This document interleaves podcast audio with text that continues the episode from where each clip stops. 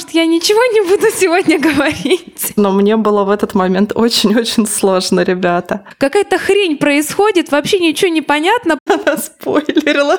Ночью я стояла на улице голая. Это же просто оргазмично. Не останавливайтесь, еще, еще. Грустная и очень трагичная ЛГБТ-любовь. Ковендур.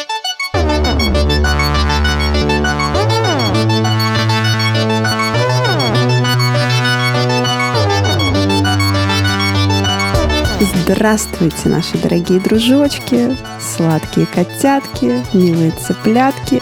С вами сегодня ваш наилюбимейший около литературный подкаст Ковендур. И я его ведущая Оль Птицова. Со мной сегодня Сашка Степанова. Всем приветики. И Женечка Спащенко. Всем привет. Наступает самая настоящая осень. Не знаю, как там в Киеве, в Москве. Вот последние денечки нормальные. Э, поговаривают, что на выходных уже будет снежочек первый. Вот это вот вся хтонь, срань и богомерзкая э, ерунда случится с нами прямо совсем скоро. Пока, конечно, стоит золотая осень. Мы вчера с Мариночкой с огромным удовольствием гуляли в каких-то странных, э, симпатичных э, двориках Китай-города вечером перед курсом. Вот, и чувствовали, что вот-вот все закончится. Ну и, в принципе, инфоповестка такая, что скоро все закончится. Вот. И единственное, чем можно, наверное, спасаться сейчас, это книжками. Такой вот э, локальный эскапизм. Вот. И поэтому мы сегодня с девами моими дорогими решили пообсуждать внезапно. По-моему, никогда такого в подкасте не делали. Просто весь выпуск обсуждать, чем в последнее время читали или не читали, и как вообще с нашим читабилити обстоят дела. Вот. Но прежде чем мы начнем, я хочу сказать, что у нас с вами разная реальность и разная инфоповестка, потому что в Киеве не просто не золотая осень, а у нас где-то, знаете, конец августа, начало сентября, отопление в домах еще не дали, поскольку очень тепло и днем часто выше 20. Я вот буквально недавно вернулась из леса от бабушки, и не далее, как пару дней назад, ночью я стояла на улице голая на пороге, вот просто в одной футболке, и было очень очень тепло. Это была аномально теплая ночь, самая теплая за последние, по-моему, сто лет, такая октябрьская. И нам прогнозируют еще неделю неимоверного тепла, и только потом плавно-плавно температурка пойдет на спад. Поэтому вы все можете ненавидеть меня, и хоть какое-то счастье в этом мире у меня есть, потому что я только жду эту прекрасную, прекрасную золотую осень. Мы вот. тебя не ненавидим, мне. наоборот, мы радуемся, что где-то все хорошо и прекрасно, а где-то еще и да. морешка есть. Мне кажется, если э, прочекать э, через нейросеть э, наш подкаст, то фраза «и завидуйте мне» чаще всего звучит именно от Спащенко. Женя, да-да-да, именно все так. А, так, давайте, книжечки, книжулечки, книжушечки. У меня последнее время прям читун, если честно. И я очень рада, у меня давно такого не было. Мне кажется, это показатель общего пиздеца, который в мире творится. А, вот. А что читаем? Девчоночки, кто начнет? Давайте делиться. Давайте я могу начать. У меня тоже читун, но, к сожалению, у меня не хватает времени на то, чтобы прям от души погрузиться в это состояние, поэтому я читаю э, так очень выборочно, очень э, то, что мне сейчас э, подходит, то, что мне сейчас хотелось бы э, прочесть и о чем рассказать. И вот как раз одна из таких книг сегодня будет у нас здесь озвучена. Для меня очень важно найти читателей, чтобы эта книга звучала, чтобы о ней узнавали, потому что если там посмотреть по Э, количеству отзывов и количеству комментариев, то их очень мало. Такое чувство, что книга оказалась в таком неком вакууме, точно так же, как и тема, которая в ней раскрывается, находится в неком вакууме. Это книга Кати Чистяковой «Там на периметре». А, Катя Чистякова, соцработница фонда имени Андрея Рылькова, который помогает людям с наркозависимостью. Раньше она была волонтером движения «Молодежь за мир» и проекта помощи бездомным «Друзья на улице». А, соответственно, ее книга именно о бездомности, о положение этих людей у нас сейчас. Тема – это одна из самых, наверное, стигматизированных по понятной причине. Думать неприятно об этих людях, выглядят они неопрятно, не, нельзя сказать, что кому-то они нравятся, и очень сложно увидеть в них людей в силу вот этого вот всего внешнего. В то же время это одна из самых э, уязвимых групп в обществе. И, конечно же, такие книги, ну, хорошо, что они есть, она есть, потому что я не знаю других книг на эту тему. Мне кажется, она одна на свете вообще, ну, по крайней мере, в российском, да, инфополе. Да, при этом а, как раз в этой книге а, автор говорит о том, что а, очень сложно работать с этими людьми, в том числе и потому, что социальный проект «Положительный образ бездомного» — это такая заранее провальная вещь, это не работает, в то время как с какими-то другими людьми это может где-то как-то э, щелкнуть, то здесь совершенно no way. Бесполезно заставить людей пытаться полюбить бездомных. Ну, потому что ты, когда идешь по площади трех вокзалов, это вообще моя самая главная боль, я постоянно испытываю стыд, вину и некое, простите, господи, но отвращение, потому что мне неприятно, я чувствую себя супер небезопасно в этот момент. Так и есть. У меня острое ощущение, что на меня, да, накинутся, меня обругают, э, на меня э, кого-нибудь обязательно э, стошнит, и ну, просто это ужасно, чем-нибудь заражусь, и умру примерно так же. А, и это, да, это чувство какой-то внутреннего, противо... внутреннего противоборства всему происходящему, всему, что ты видишь, тебе очень жалко этих людей, а, но с другой стороны тебе просто невозможно и невыносимо находиться рядом, и это ужасно, и это неправильно. И я читала эту книгу, мне кажется, мой отзыв на букмейте один из единственных, у которых у нее есть. И мне кажется, главная мысль вообще всей этой книги в том, что не существует вот этого э, бом, бомжа, который повис бомжа. в вакууме. Да. да, универсального бомжа, который повис в вакууме. Его просто вот он такой висит и э, воняет. И вот он такой универсальный бомж, за которым нет никакого бэкграунда, и ни в коем случае нельзя вот позволять себе выстроить вот такой ярлык у себя в голове, который ты вешаешь на человека, что за каждым бездомным своя история, и это просто нужно помнить, хотя бы помнить, хотя бы осознавать. Мне кажется, проблема в том, что нас в детстве, в детских книжках учат тому, что хорошие поступки совершать приятно. И есть какая-то всегда некая опрятненькая бабушка, которой ты приходишь и помогаешь с пионерами, или если ты уже постарше стала, или ты приходишь к какой-то тетушке, которая болеет, она тебя потом в подарок, значит, напоит малиновым чаем. У нее так все аккуратно дома, даже если это бедный домик. И... Она просто бедная и грустная. Бедная и грустная, такая. да, очень Кто хорошая. честной бедности своей и все такое прочее.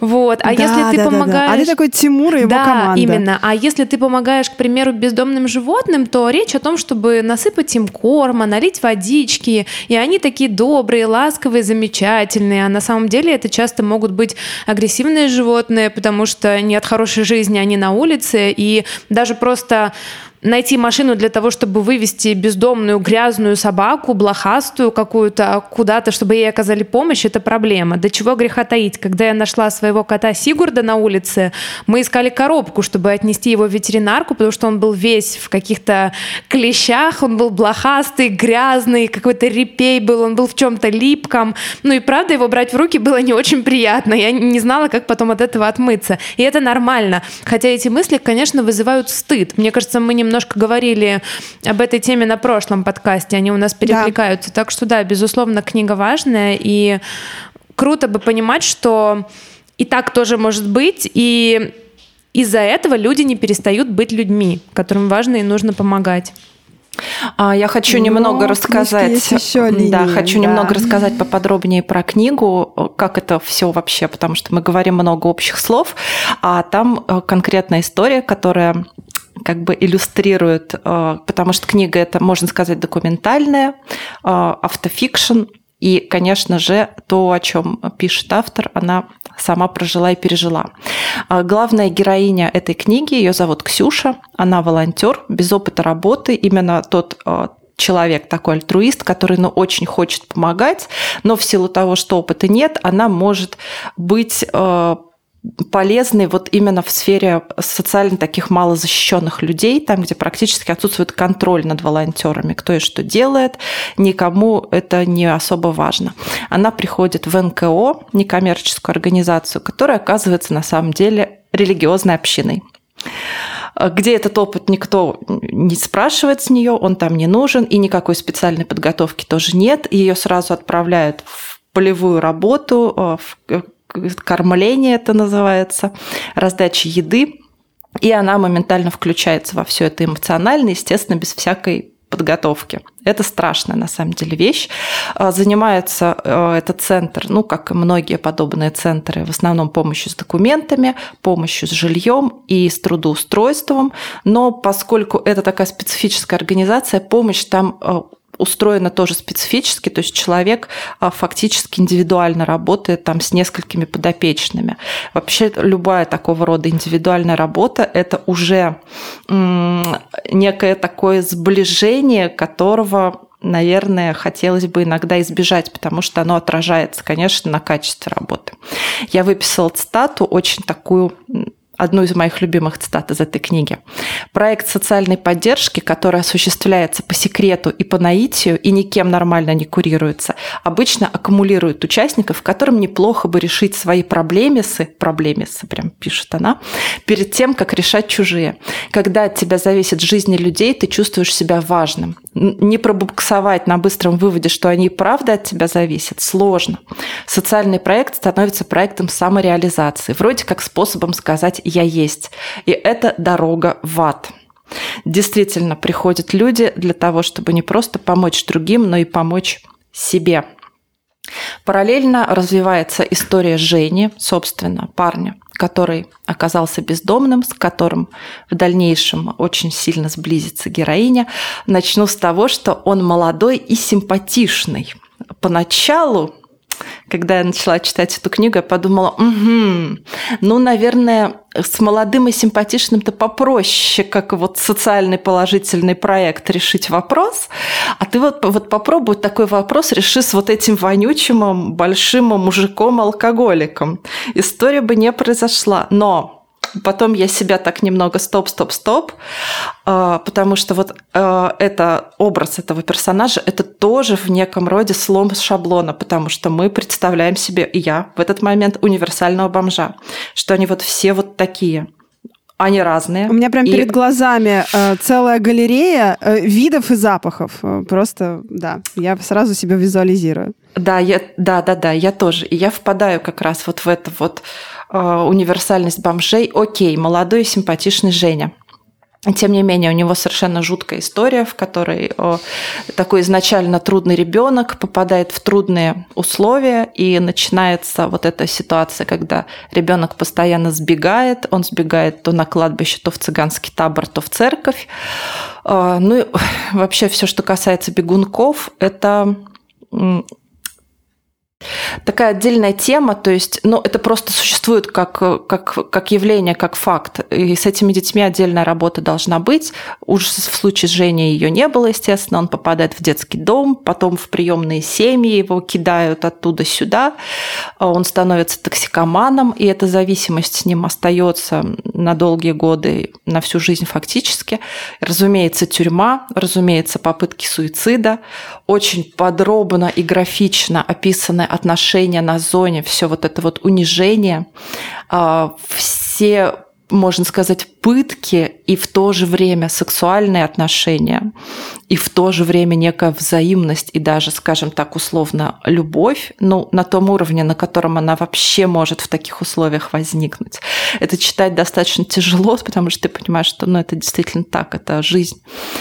А, параллельно, разумеется, он, когда выходит из тюрьмы, он живет на улице, у него появляется сексуальный опыт с другими бездомными, простите, пожалуйста. В конце концов, он оказывается на Китай-городе, где есть некое место под названием Плешка. Это место гей-проституции, где он время от времени так находит себе хозяев, которые его содержат, э, эти люди меняются, таким образом он как-то продолжает свое существование, ну и параллельно обзаводится ВИЧ и гепатит. Прекрасно. Лайтовенько мы так Птица начали сегодня. Сказать. Там, э, там есть э, настолько подробные, эмоциональные и ужасающие именно своей вот этой сухостью рассказывания э, моменты, от которых хочется не просто отвернуться, а сделать вид, что тебя вообще рядом с этой книгой никогда не было. И это очень такой важный эмоциональный порог. В тот момент, когда ты его переступаешь вместе с книгой, ты понимаешь, что ты в свою систему координат это вписал. Все, для тебя эта часть чьей-то жизни тоже теперь существует. То есть тебе нет ощущения, что это эм, выдуманная книга, художественная книга, книга, которая э, рассказывает какую-то придуманную историю. Есть ощущение, что это просто чья, часть чьей-то очень страшной, тяжелой, несправедливой жизни. И в то же и, время ты да. можешь не переступить этот порог, отложить книгу, и это тоже ок. Да. Это нормальная Это реакция. тоже опыт, да, потому что, ну, это не просто триггер, а очень-очень страшно. Не все на это и способны, это на... да на какое-то время это очень меняет э, тебя. Мне понадобилось ну, несколько дней, чтобы выйти из состояния этой книги. Э, да, она прямо супер тяжелая, конечно, на самом деле. И в какой-то момент э, эти две линии, как мы понимаем, волонтера Ксюши и бездомного Жени встречаются. Э, Ксюша пытается помочь ему с документами, помочь с трудоустройством. И изначально становится понятно, что она фактически не выстраивает границы, ну, как, как человек без опыта, как человек, который пришел э, с определенной мотивацией в эту организацию, она не умеет выстраивать границы. И тут коса находит на камень, потому что Женя как раз э, тот человек, который вообще про границы ничего не знает.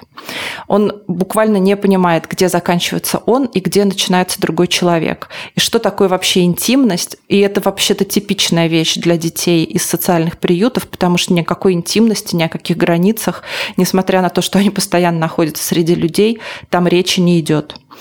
А, Ксюша пускает, например, Женю к себе помыться. И как раз она рассказывает о том, что для бездомных это большая проблема, что мы видим этих людей, там, как они ходят с санами и рваными, но мы не понимаем, что для того, чтобы они не ходили с санами и рваными, им нужно создать условия для помыться, да. постирать вещи, как минимум. И вторая проблема этих людей – это сон, они постоянно не досыпают, они спят где-то либо сидя, либо э, наполовину там одним глазом, потому что им постоянно угрожает опасность. А из-за этого у них э, измененное состояние сознания, такое не совсем адекватное состояние постоянно. И в статье на таких делах я читала э, интервью с бездомной женщиной, она объясняет про их ноги. То есть бездомные спят в основном сидя, там на лавочках где-то в парке. Из-за того, что вертикально постоянно находятся ноги, они распухают, и начинается вот этот вот в том числе, извините, запах. Ну, то есть у этого есть именно вот такая вот причина. Боже, простите, наши дорогие слушатели, но я должна вам это рассказать. А мы поехали в Питер, идем гуляем по красивому Питеру, ищем, где наш прекрасный хостел в историческом центре.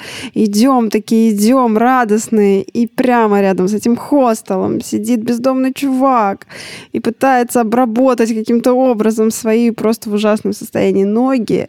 И к нему э, мы просто понимаем, что нужно что-то сделать, но невозможно просто пройти мимо, но там сидел рядом с инфекционной больницей. Наше предположение, что внутрь его не пустили, вот, но там рядом ходил какой-то медбрат с выражением лица человека, которому вообще это все нахрен не сдалось, боже мой, но он обязан это все делать. Он просто стоял там, давал ему какое-то какие-то лекарства, ну, типа что-то обработать. Короче, это вообще нифига не выдумка и нифига не взятая с потолка. Это вот эта вот часть а, реальности, на которую мы 90% а, своего времени просто закрываем глаза, потому что нам неприятно. И еще есть такая стилистическая особенность этой книги. Она меня, конечно, поразила, и она меня заставила вздрагивать периодически куда сильнее, чем от ужасных происходящих вещей. Это уменьшительно-ласкательное, то, как героиня Да, ужасающее просто. Он постоянно Женечка, у него ручки, вот эти пальчики, Ножки, а он кусает носик. губки, а, и капли пота, которые падают с его лба, он вытирает ладошкой. Котика. А, мне было сложно, мне было в этот момент очень-очень сложно, ребята. В этом есть какой-то фетишизм вообще всего происходящего там. Я с тобой согласна. Прям больненько было, когда я ее читала, прям откровенно больненько. Да, но суть в том, что в конце концов все эти отношения перерастают в сильнейшую созависимость, когда один э, человек спасает другого, а другой вроде как и не хочет быть спасенным. То есть на словах хочет, но он может бросить все, он может психануть, у него может случиться срыв, он может в любой момент послать всю проделанную работу к чертям, пропасть на несколько месяцев и там в полумертвом состоянии где-то лежать под кустом. И говорить, что он влюбился там этой Ксюше, что все он там без нее пропадет абсолютно. Он боится быть брошенным, разумеется, в силу своего опыта. Он предлагает ей подышать а, вот этой вот морилкой, которую сам использует, потому что иначе она никогда не поймет, что он чувствует на самом деле.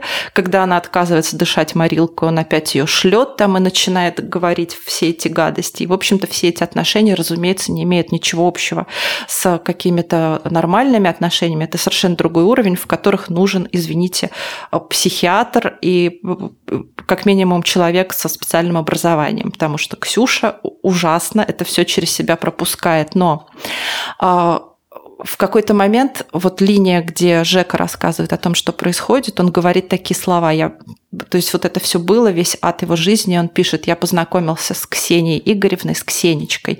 Если бы не познакомился, то меня бы, наверное, уже и не было. А мне не хочется, чтобы меня не было. И тут ты понимаешь, что вообще-то, вот несмотря на то, что все это было вот так, больно, непрофессионально местами, но совершенно искренне, вообще-то жизнь человеку спасло продлила как минимум, как минимум сделала продлила. ее более качественной. Мы не знаем, что в итоге произошло. После того, как Женя там пропадает на полгода, э, без Ксении оказывается, и вроде как вдруг его жизнь налаживается. Он находит девушку, он восстанавливает каким-то образом документы, сам, он справился, у него наступила стойкая ремиссия, он сам стал помогать бездомным, приходить э, на вокзалы, э, то есть вести эту волонтерскую работу, но обострение ВИЧ-ассоциированного туберкулеза как бы дает нам понять, что, наверное, ничем таким хорошим эта история не закончится. Однако автор милосерден в этот момент впервые, наверное, за всю книгу и оставляет финал открытым. Мы не знаем, выжил он или не выжил, что с ним случилось.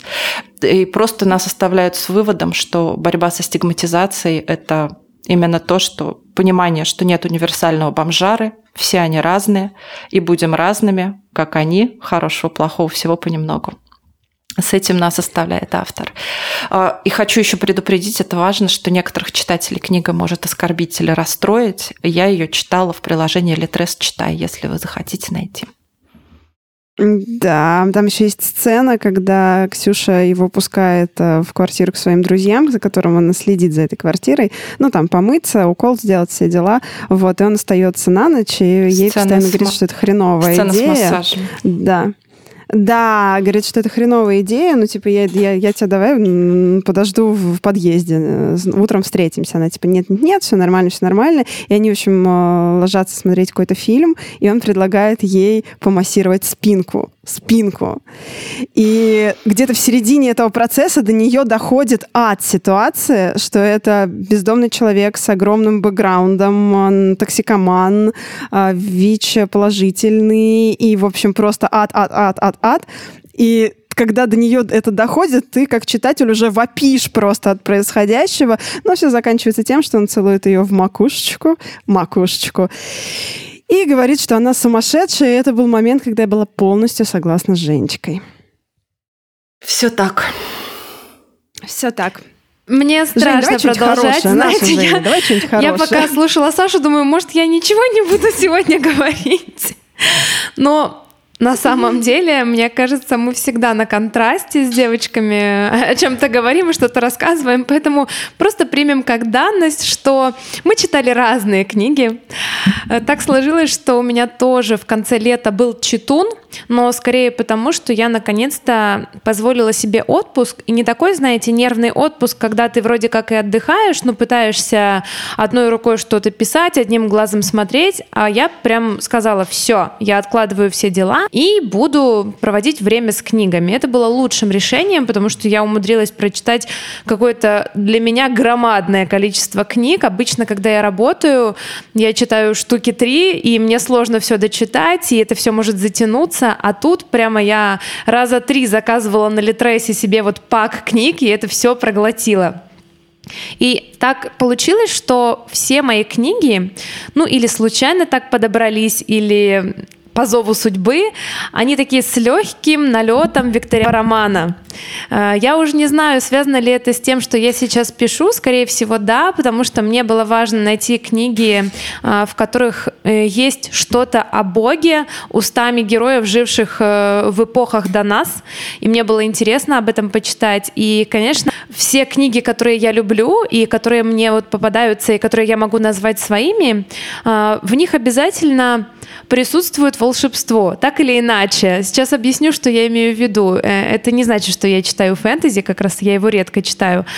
А, знаете, это когда вот э, вы читаете книгу, и вроде бы там не происходит ничего магического, но вы чувствуете, что как и в жизни, что-то там есть за фоном этой книги, там под двойным и тройным дном есть что-то, о чем мы, герои, только догадываемся, и во что нам хочется верить, но так до конца и непонятно, а стоит ли в это верить. А, вот, поэтому сегодня я расскажу про книгу «Змей в Эссексе» Сары Перри. А, жаль, что нет Мариночки, мне кажется, что она бы меня поддержала радостными, восторженными воплями, потому что она тоже книгу читала, она ей безумно понравилась. Для меня эта книжка стала открытием. А, по форме она такой типичный викторианский роман, но когда мы начинаем ее читать, очень скоро мы понимаем, что как раз книга клише викторианского романа ломает, потому что а, главная героиня там свободная женщина, она недавно потеряла мужа, она вдова, и она этому очень рада, поскольку муж ее был домашним тираном, он над ней издевался, и вот она пытается пока что привыкнуть к своей новой роли, потому что вдова, она к тому же богатая, и она может делать все, что захочет, у нее есть друзья, э, у нее есть близкая подруга, которая ее поддерживает, и к тому же она увлечена палеонтологией, э, что во времена викторианской Англии, в принципе, было типичным увлечением, и мне кажется, это безумно интересно, а, потому что как раз и медицина, и другие естественные науки на взлете, столько всего еще не открыто, и мир, наверное, кажется таким большим, таким таинственным, но при этом и ты, и герои книги понимают, что им достаточно только протянуть руку, сделать шаг, и, возможно, они сами откроют нечто удивительное, нечто новое.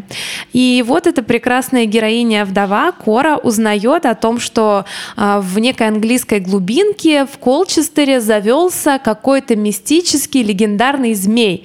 А история отягощается еще тем, что когда-то в Средневековье там вроде как действительно существовал змей, который пожирал людей, и даже в библиотеке сохранились листовки о том, что в эти земли приходить опасно. Вот, пожалуйста, англичане, держитесь подальше, потому что вас он тоже съест. И она делает вывод о том, что, возможно, это доисторическое чудовище, и надо его исследовать. Ну, представьте, живой динозавр. Вдруг это какой-то какой ихтиозавр, какой-то подводный гад, а он завелся как раз в реке. И она отправляется в эту английскую английскую глубинку, и там с ней происходит всякое разное. А, вообще, мне сложно рассказывать о книгах. Мне кажется, что девочки делают это намного лучше. Я все время, вот знаете, как будто не могу ухватить суть происходящего, потому что сейчас я вроде как пересказала начало, канву, но это ничего не говорит о книге. Книга совершенно замечательная, в ней как-то э, очень органично переплетаются и библейские мотивы, и рассуждения о феминизме, о неравенстве, о бедности, э, и в том числе мысли о том, э, что женщина это вообще-то существо свободное, и в своей жизни она бы хотела поступать так, как ей нравится. И там еще есть совершенно потрясающий священник, с которым знакомится наша героиня, и э, он тоже каким-то боком относится к этой истории со змеем, и при этом он еще приемлет науку. Священник, который приемлет науку, мне кажется, это нонсенс в те времена. И он тоже пытается распутать эту историю со змеем, потому что ему кажется, кажется, что Суть этой истории как раз упадок веры в его маленькой деревушке, в этом графстве. Ему хочется помочь своим прихожанам. И к чему приходят герои, я рассказывать не буду, вам предстоит это узнать самостоятельно, но э, мне кажется, что как раз новизна этой книги и то, чем она как раз ломает э, викторианские каноны, вот в вза вза взаимоотношениях этих героев, потому что это совершенно нетипично для викторианского романа. И, конечно, магией каким-то вот таким древним историческим пропитана вся книга. Каждая ее строка, э, если вы будете читать с любовью, внимательно, вы наверняка это почувствуете. Вы почувствуете, как оживают даже не названные какие-то древние легенды. Если вы, приезжая в маленькую деревеньку или в какой-то небольшой европейский городок и гуляя по улицам, за каждым поворотом, в каждом окне видите фигуры, если вам чувствуются звуки музыки, которые на самом деле на улице нет, если вы ощущаете запахи, которые которые были там на этих улочках когда-то, эта книга... То у вас точно нет ковида.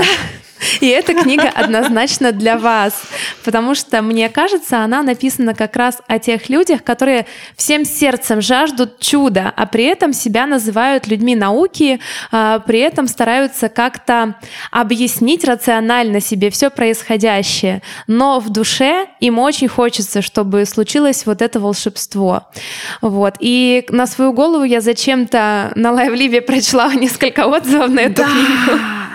Я обожаю и... их просто. Я их даже больше люблю, да. чем сам, самого змея. Да, да. И знаете, я очень смеялась, потому что отзывы были потрясающими. Из серии «Какая-то хрень происходит, вообще ничего не понятно, полкниги, э, героиня делает вот это и вот это, и все, и змея никакого нет, и что за фигня?» Где змей? Это нелепые вот эти рассуждения. Ну, а понимаете, э, аллюзии, они, видимо, сложны для некоторых людей. И действительно, если смотреть э, через такое плоское стекло, книга может показаться, ну, простоватой, потому что в ней мало что происходит, змеи никакого нет, как вы можете догадаться. Ну, я уже сказала, что все остается у нас в душе, в наших мыслях. Что за фигня? Где змей вообще? Что? Слишком сложно, Женя, слишком сложно. Нарратив должен быть нарративом. Жень, я только такой хот... жанровый читатель. Только хотела похвалить Женю за то, что она не спойлерит, она нас спойлерила. Там нечего спойлерить, там нечего Как это змеи? Змеи не будет, все. Змея не будет. Это очень смешно. Да, да, ребята, поэтому я вас э, прошу, люди, которые продолжают вот эти писать свои рецензии, не останавливайтесь еще, еще. Я теперь, как только прочитаю книгу, если она мне понравится, я обязательно захожу, читаю и плачу, плачу от смеха. Кстати, э, вот я так. тут задавала вопрос э, своей аудитории многочисленной, на самом деле нет. А, спрашивала, на что они ориентируются при выборе книг. В первую очередь жанровых. Мне было очень интересно, кто сейчас вообще лидеры мнений. А, ну, понятное дело, что все мне сказали, ну, Галина Юзефович, господи, бедная Галина. Галина, милая, если вы нас слушаете, ну, наверное, нет, но если вдруг, мы очень очень сочувствуем э, тому, как сколько ожиданий и ответственности Какая на ответственность вас да, свалилась. навалили, хотя вы об этом не просили и уж точно не хотели. Вот, потому что ну, это неправильно, когда ты задаешь вопрос, друзья, на кого вы ориентируетесь, когда выбираете книги, и все пишут, ну, ну Галина Юзефович, ну, боже мой, ну, дорогие критики, пожалуйста, помогите Галине, разделите, разделите с ней вот этот, вот эту ношу не неподъемную для одного человека. Ну не может один человек отвечать за э, мнение э, всего книжного сообщества. Но это же абсолютно неправильно и никому не нужно. В первую очередь Галине, во вторую авторам книг. Так вот, и почти, кроме Галины, э, существует второй самый популярный ответ, и это Life Leap. То есть э, люди на самом деле идут на Life Leap – читают отзывы и по ним решают, читать им дальше книжку или нет.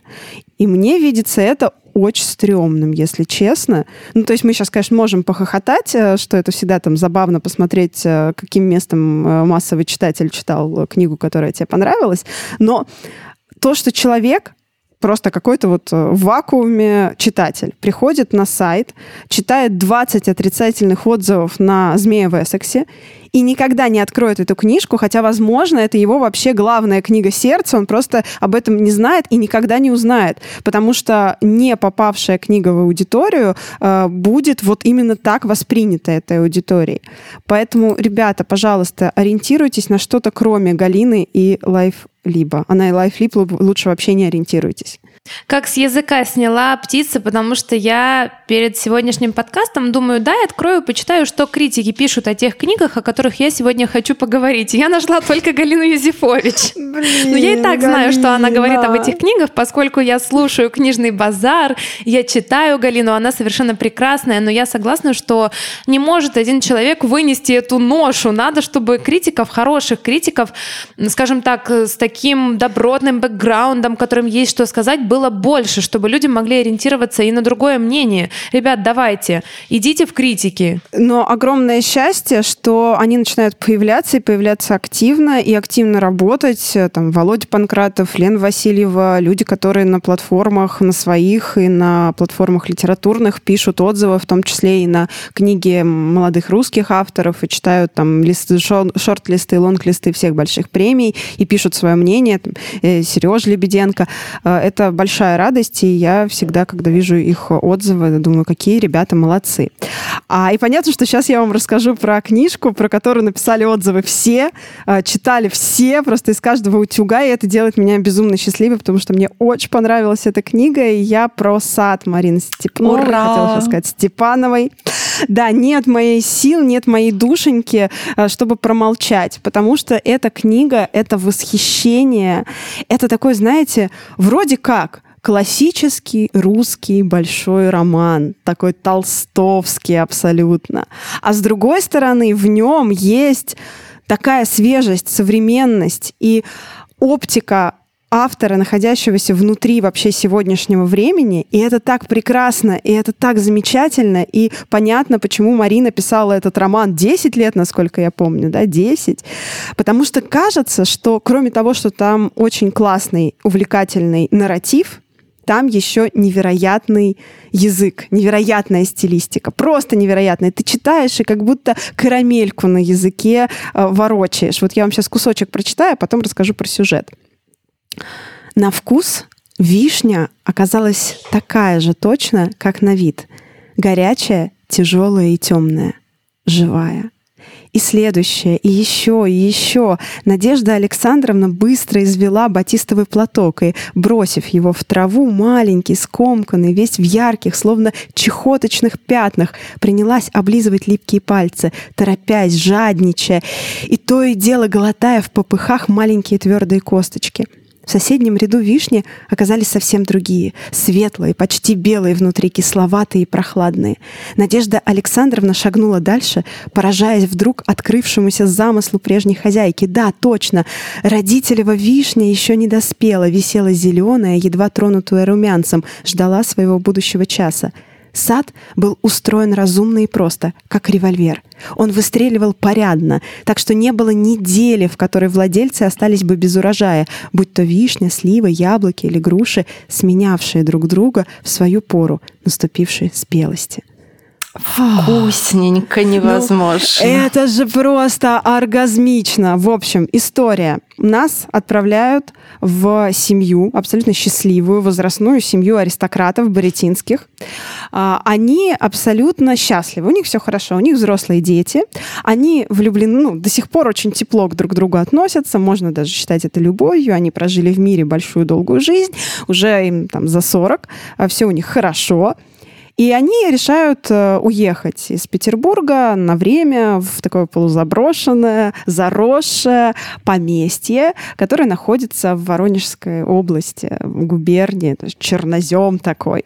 И когда они туда приезжают, на них вдруг мимолетно нападает какая-то странная страсть, собственно, в этом саду огромный сад, весь вот этот бушующий. И главная героиня, Боротинская, она, значит, выходит в этот сад, начинает есть вдруг эти ягоды, вишни, э, сливы, и тут заходит ее муж, и она вдруг понимает, что страсти между ними никогда не было. Между ними была вот эта вот э, спокойная, очень уважительная, очень приятная такая вот близость. Вот. А тут ее накрывает какой-то невероятной э, страстью от вот этого сада, от этого чернозема, от вот этой пошлости какой-то жизни, вот по-другому не скажешь, этой богатости жизни.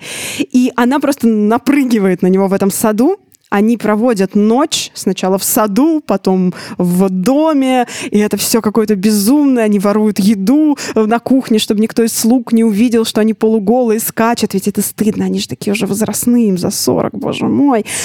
А утром муж начинает себя вести, как будто между ними ничего не было.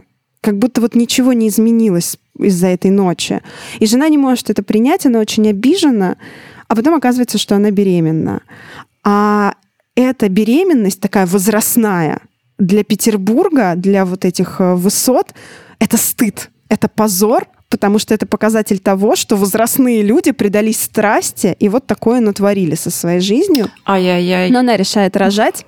Да, решает рожать. У нее очень тяжелая э, беременность, и во время этой беременности она так замкнута в себе и в своем растущем ребеночке, что э, они с мужем отделя... разделяются, они перестают быть близкими. Она не может простить ему вот этого, вот этого э, вот этой холодности утра после той великой ночи, а он не может ей простить этого стыда, который вот с ними случился. И в их жизни появляется местный доктор, Мейзель, немец обрусевший, у которого, понятное дело, свой бэкграунд, и очень тяжело, но все-таки рождается Туся, доченька, а, которая выбирает себе в самого близкого человека того самого доктора Мейзеля. И он навсегда остается рядом с ней, заменяет ей отца и, в общем-то, всех.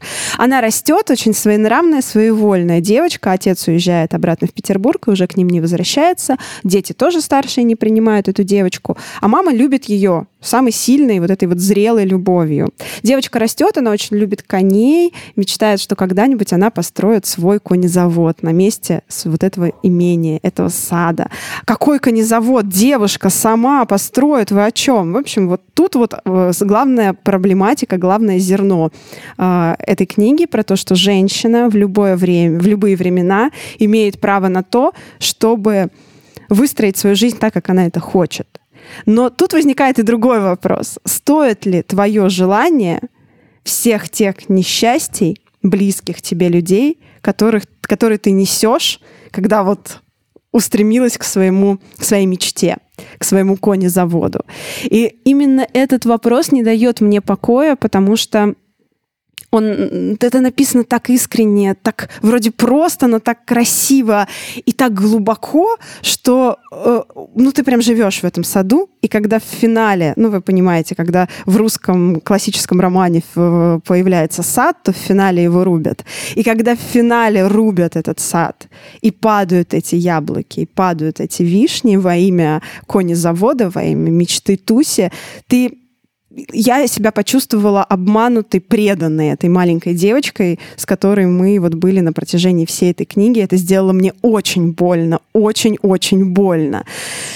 В общем, книга великая, мне бы очень хотелось, чтобы вы ее прочитали. Это масштабный роман, сильнейший роман. Это роман, который показывает, что может русский язык как можно писать, как можно рассказывать истории актуальные, болючие, языком абсолютно не обесцененным какой-то современностью и погоней за вот этой языковой актуальностью. При этом Очень в красиво. антураже, где, казалось бы, уже все сделано великими, сказано, сказано да, абсолютно да, все, и что еще свое. можно показать современному читателю, так, чтобы ему это было вот про сейчас. А еще там есть, появляется со временем э, некий жигало, авантюрист Виктор Радович, которого история своя такая, что я обрыдалась, и она мне оказалась, показалась даже несколько сильнее, чем э, история вообще главных. Нет, не, не сильнее, но просто она такая же сильная. Э, спойлер, в этой истории присутствует э, брат Ленина, Угу. А Ленин там тоже в одном прекрасном моменте присутствует, и он там говорит, что типа партеечку сыграем, и прям картавит у тебя в голове, когда ты читаешь. Но и там присутствует брат Ленина, и невероятная, очень-очень грустная и очень трагичная ЛГБТ-любовь.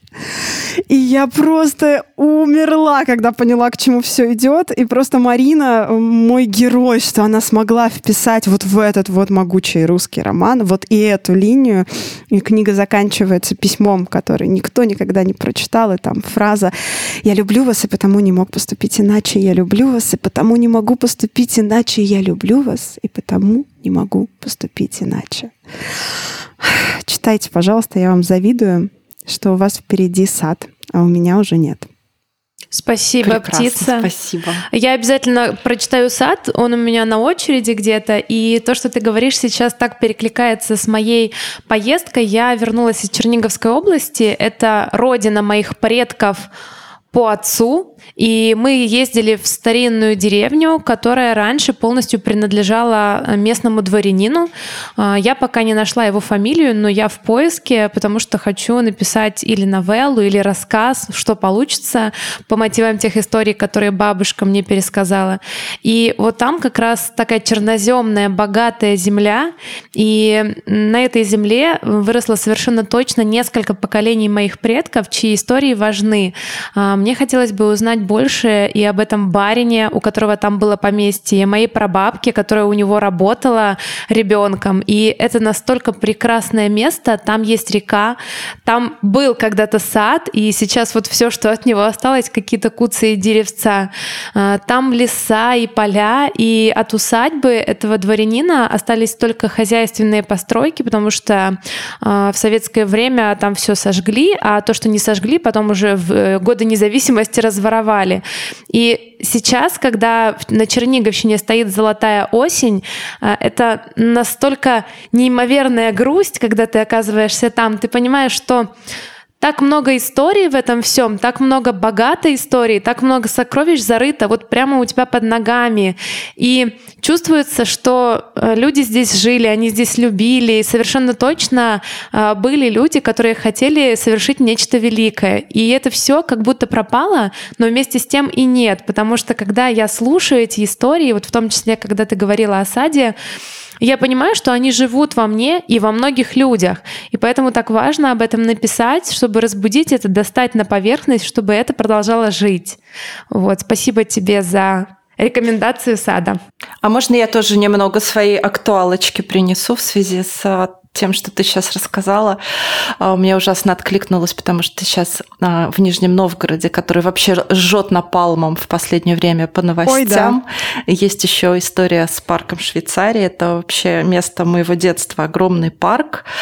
А, сейчас он выглядит заброшенным, но когда там было военное училище, где мы жили, где работал мой папа, все это содержалось в порядке именно за счет курсантов. Как только училище не стало, парк быстро а, обветшал, пришел в такое запустение и заброшенность, но это огромная природная зона, своеобразная. И сейчас взялись за его реконструкцию. Реконструкция выглядит примерно так по московскому проекту. Деревья вырубаются, и там строится коворкинги, какие-то магазинчики, какие-то павильоны для кружков и прочее, прочее. На самом деле, с одной стороны, как бы, ну классно, людям это все надо, а люди говорят, нет, нам все это не надо, вы нам наш парк оставьте, пожалуйста, с деревьями. И люди встают в живой цепью вокруг парка, включают фонарики в темноте, как бы в знак протеста вот такой реконструкции. Э, это все действительно больно, и мне тоже от этого очень больно. Я понимаю, что так как было плохо, но так как будет еще хуже. И очень хотелось бы все-таки призвать к тому, чтобы нашли какой-то компромисс и более бережно обошлись с этими деревьями, с этой живой территорией. Э, нельзя просто вырубить все, прогнать птиц и сделать по-московски, потому что, ну, как бы нельзя, ребят. Тут мне очень нравится парк Сокольники потому что там есть вот эти линии, которые абсолютно э, устроены для отдыха людей, для э, поездок на велосипедах, э, самокатах и прочее, прочее. Ну, правда, это много сломало, ну ладно, парк был ни при чем. А вот, там магазинчики, павильончики и прочее. И вот если ты уходишь от основных аллей, там начинается лес. Просто лес красивый, ухоженный, но заросший и классный. Там это тропа здоровья, которая идет там сколько-то километров. В общем, есть возможность есть, если приложить к этому, блин, хоть немного м, понимания, что деревья это то, что ты срубил, а потом они расти будут, нас уже не будет, а они все еще большими не станут. И это какая-то такая важная мысль, которая почему-то все время куда-то ускользает от градостроителей. Ну, потому что деревья это не про деньги, а все остальное про деньги. Да, вот мы, собственно, хотели обсудить э, книги, а в итоге обсудили что? Жизнь. Всё. Наверное, это показатель как Важности. раз э, хороших книг, потому что, да, чтобы какой бы ни был нарратив у книги, о чем бы она ни рассказывала сюжетно, она может рассказывать про альфа-центавру и рептилоидов вообще без проблем. Но все-таки она всегда говорит про человека, хорошая книга, всегда говорит про жизнь нашу с вами, большую, странную, страшную, хорошую, сказочную и наоборот. И всегда трогает вот то, что болит у тебя самого, у читателя. А если этого не происходит, если остается только нарратив про Альфа Центавру, то это хреновая книга. Поэтому, дорогие наши, пожалуйста, читайте хорошие книжки, пишите хорошие книжки. Но сегодняшний выпуск мы еще подумаем, может быть, мы иногда будем э, вот такой формат э, разговорно-книжный добавлять, потому что интересно рассказывать о том, что мы читаем, обсуждать, что мы читаем. Э, вот. Но все-таки это не в качестве какой-то рекламной паузы. Да? Да, и я думаю, в Женечка этом выпуске кивает. мы возродим домашку по литре, и все книги, которые мы сегодня обсудили, мы напишем в описании выпуска. Да, и вот как раз э, птица уже начала говорить. Нам важно, чтобы вы понимали, мы не рекламируем книги. И если вдруг вы написали замечательную книгу, и вам захотелось ею с нами поделиться, чтобы мы о ней рассказали на подкасте, лучше делитесь с издательствами, либо издавайте ее самостоятельно. Как раз об этом мы будем на нашем курсе рассказывать независимый автор, либо приходите к нам учиться, потому что мы все же не книжные блогеры, а мы о литературе, о творчестве здесь говорим, и мы не возьмемся рецензировать вашу книгу. Мы искренне верим, что у вас у всех замечательные идеи, и вас ждет впереди великое будущее, но это не к- вот.